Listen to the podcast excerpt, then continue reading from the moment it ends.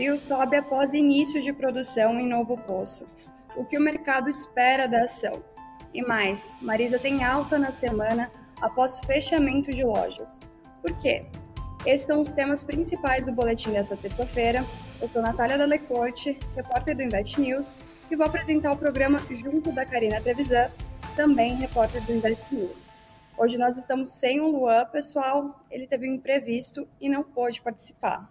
E aí, Ká, e aí, Nath, tudo bem? E aí, pessoal, pessoal que nos acompanha, que está assistindo. Hoje um boletim diferente, duas jornalistas aqui. A gente vai trazer análises para vocês de alguns relatórios, diferentes casas que a gente pesquisou aqui antes de entrar no ar. Então, fiquem com a gente, vão deixando seus comentários, perguntas que a gente conseguir responder, claro, o que vocês gostariam de ver aqui no programa. Vamos começar, então, justamente pelo primeiro tema do dia, que é abril. Teve novamente um dia de alta. A ação hoje subiu 2,83%, mas em dois pregões, a semana está só começando, mas nesse comecinho de semana já acumula um avanço de mais de 4%. O que está no radar do mercado aí do noticiário de PetroRio? Por que está subindo desse jeito? A gente viu um anúncio ontem à noite, depois que o pregão já tinha se encerrado, depois do fechamento, de que a April iniciou a produção no poço ODP5, no campo de Frade, com um montante inicial estabilizado de aproximadamente 8 mil barris de óleo por dia. Esse número veio acima de algumas estimativas e acabou, portanto, movimentando as ações na Bolsa de Valores. A April disse que com o início da produção do ODP 5, a empresa superou a marca de 100 mil barris de óleo produzidos diariamente, segundo o fato relevante que foi divulgado ontem à noite. Esse comunicado diz o seguinte, abre aspas, Durante a execução da campanha de revitalização original do campo de Frade, foram coletadas informações geológicas que estão servindo de material para viabilizar a realização de uma terceira campanha de redesenvolvimento, cujos próximos passos estão sob avaliação Fecha aspas. A gente viu, portanto, esse movimento na Bolsa de Valores, reação bastante positiva do mercado, e eu vou trazer alguns comentários para vocês sobre isso, e, é claro, também recomendações das casas sobre o que fazer em relação a PetroRio. Se o investidor está em dúvida aí se entra ou não na ação, se é um bom momento, afinal, está subindo, então vamos lá. Uh, segundo um levantamento que eu fiz com a ferramenta Valor Pro, de 11 casas de análises diferentes, 10 tem recomendação de compra para PetroRio. Uh, entre elas Ágora Investimentos, AXP, Itaú BBA, Inter, entre outras. Só o Safra que colocou o papel em revisão, portanto não tem uma recomendação para agora, mas dá para ver que de 11 casas tem uma em revisão e outras 10 em compra e majoritariamente uma avaliação bastante positiva para a PetroRio. Agora, falando especificamente dessa notícia, do fato divulgado ontem e da reação, portanto, dos analistas, eu trouxe alguns relatórios que foram divulgados nesta terça-feira. Um deles foi o Bank of America, o BOFA, que disse que essa produção de 8 mil barris ficou bem acima da expectativa da casa, que era de 4,5 mil. Eles dizem o seguinte, abre aspas, vemos o anúncio como positivo, dada a geração de caixa acima do esperado deste poço, Fecha aspas. A recomendação do banco continua sendo, portanto, de compra para o papel PRIO 3. Outra casa que eu trago aqui para comentar com vocês é a Levante Investimentos, que diz o seguinte: que a Prio mais uma vez entrega ganho de capacidade de produção acima do esperado, com destaque para a Frade nesta ocasião. A companhia também conta com a estabilização de Albacora Leste. O desempenho operacional deve agradar o mercado, uh, que espera que a companhia chegue a 140 mil barris por dia no ano de 2025. Agora, o relatório da Levante destaca que toda essa, essa onda positiva sobre PRIO, essas avaliações, isso não veio do nada, não é justamente por causa dessa notícia que saiu ontem que o mercado aí caiu de amores pela PRIO. Isso, na verdade, já vem aí de uma série de fatos, de números que estão sendo analisados. Tanto é que o relatório diz o seguinte, olha só, abre aspas. A empresa percorreu um longo caminho, com aumento de produção ao longo dos anos, passando de 8 mil barris ao dia em 2017 para impressionantes 100 mil barris ao dia em 2023. Claro, a empresa adquiriu uma série de campos ao longo desses seis anos, mas mesmo assim, o desempenho operacional apresentado tem sido bastante expressivo. Fecha aspas. Aí, para quem se pergunta, a gente está falando de petróleo, sempre tem aquela dúvida: Petrobras ou PRIO, né? O que, que é melhor agora? Recomendação da Levante PRIO. E sobre a comparação sobre essas duas empresas, o relatório diz o seguinte: abre aspas. As ações é, PRIO 3 têm se mostrado uma boa alternativa para investimento em empresas de petróleo no Brasil, sem exposição ao controle estatal principalmente em momentos de alta do chamado ouro negro, que negocia atualmente próximo dos 80 dólares o barril, fecha aspas, aí claro, em referência à cotação do petróleo lá fora. O relatório também diz o seguinte: a Petrobras, ah, que convive com o fantasma da intervenção dos preços dos combustíveis pelo seu controlador, o governo federal, está vendendo seu produto cerca de 14% abaixo da paridade internacional neste momento. Como a April pode exportar o produto, não tem esse tipo de problema. Outro trecho, abre aspas. Por conta dos fatores apresentados, acreditamos que a tese de investimentos da April deve continuar combinando crescimento com um bom poder de execução. Dessa forma, esperamos mais um período de valorização das ações da empresa, fecha aspas, portanto, mais uma recomendação positiva para a ação PRIO 3, dessa vez da Levante Investimentos. Outra casa que também divulgou relatório comentando essa notícia aí da Prio sobre o aumento de produção foi o Santander, que disse o seguinte: o Santander, na verdade, já esperava esse número, mas comentou aí que, uh, considerando o consenso do mercado, a expectativa do mercado, é natural que a gente visse uh, essa reação positiva na Bolsa de Valores, já que o número veio acima desse consenso. O Santander diz. Abre aspas, com base nesse desenvolvimento positivo, reiteramos a April como nossa top pick dentro da nossa cobertura. Olhando para o futuro, esperamos que a proeza operacional da Prio continue com 1. Um, notícias adicionais sobre os prospectos do pré-sal em frade, bem como planos adicionais relativos a uma campanha de redesenvolvimento e 2. Estabilização no campo de Albacora Leste, que esperamos, que esperamos traduzir em uma produção total de mais de 93 mil barris por dia em 2023, fecha aspas, ou seja, uma nova avaliação, portanto, com perspectivas positivas para a produção da Prio. A Guide também divulgou relatório, vendo aí um impacto positivo dessa notícia. Diz que a produção no mês de junho foi de 95 mil barris, e aí com esse pulso ultrapassa, portanto, os 100 mil, conforme a própria notícia uh, destacava.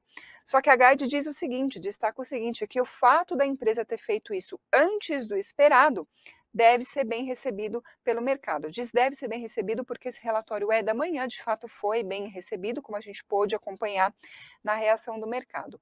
Ou seja, de maneira geral, o que a gente viu foi uma reação bastante positiva, analistas elogiando, ainda recomendando a compra do papel, mas é claro que a gente vai seguir acompanhando para ver se de fato isso vai se manter, o que, que muda ou não nas análises, mas por hora o que temos de PRIO é isso, né, Nath?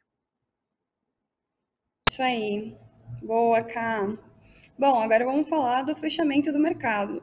Começando por câmbio, o dólar teve alta hoje de 0,05%, negociado a R$ 4,80. O Bitcoin, no fim da tarde, teve queda de 0,68% a 29.737 dólares. Já no mercado de ações, o Ibovespa teve baixa de 0,32% a 117.841 pontos. Na ponta de resultados positivos, primeiro ficou Edux, com alta de 7,11%, depois GPA, com alta de 4,8%, em terceiro lugar, Alpargatas, com alta de 4,04%. Nas maiores baixas, primeiro saiu Açaí, com queda de 2,81%, depois JBS, com baixa de 2,77%, e em terceiro lugar, a Minerva, que caiu 2,13%. Resumo de notícias de hoje: primeiro, imposto de renda. Depois de prever a apresentação da reforma de imposto de renda para agosto, o ministro da Fazenda, Fernando Haddad, disse nesta terça-feira que o governo vai enviar o projeto ao Congresso apenas após a aprovação da reestruturação dos tributos sobre o consumo, prevendo a edição da medida no final deste ano. Falando de criptoativos, o Banco Central informou nesta terça também que está preparando editais de consultas públicas sobre regulamentação de criptoativos no país, com o lançamento previsto para este semestre.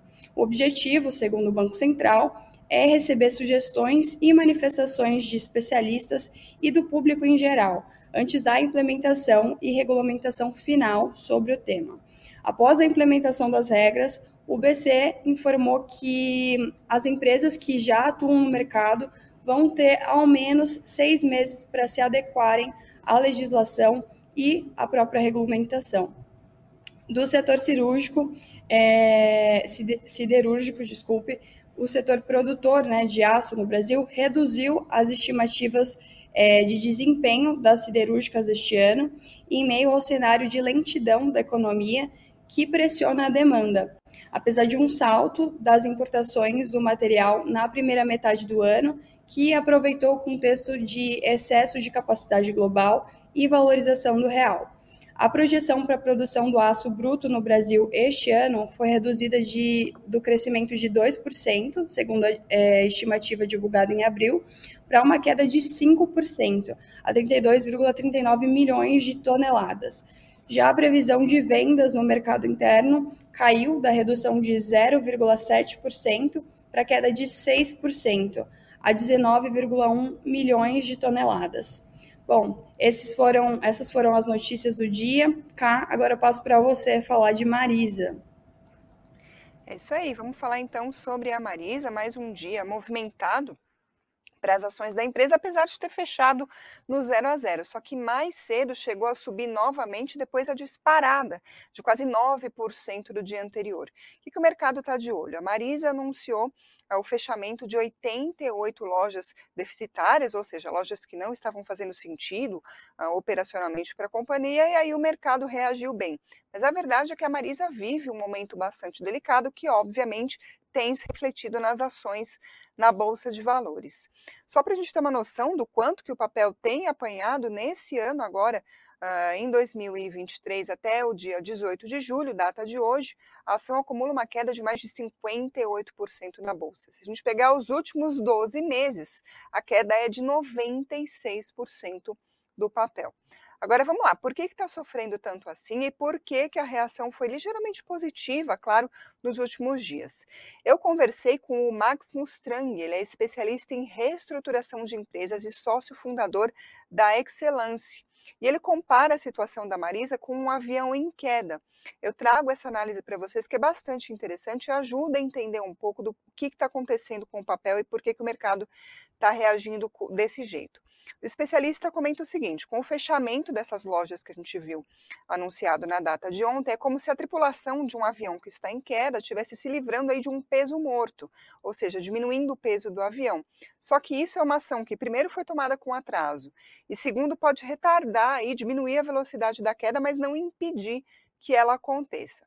Vamos lá, ele diz o seguinte, usando as próprias palavras do especialista: há muitos anos, um avião que estava voando com os tanques cheios começou a ter problemas, perder a altura. A tripulação ficou inerte e não fez nada. E o combustível, que é na verdade a geração de caixa da empresa, continuou sendo gasto, mesmo o avião já apresentando problemas.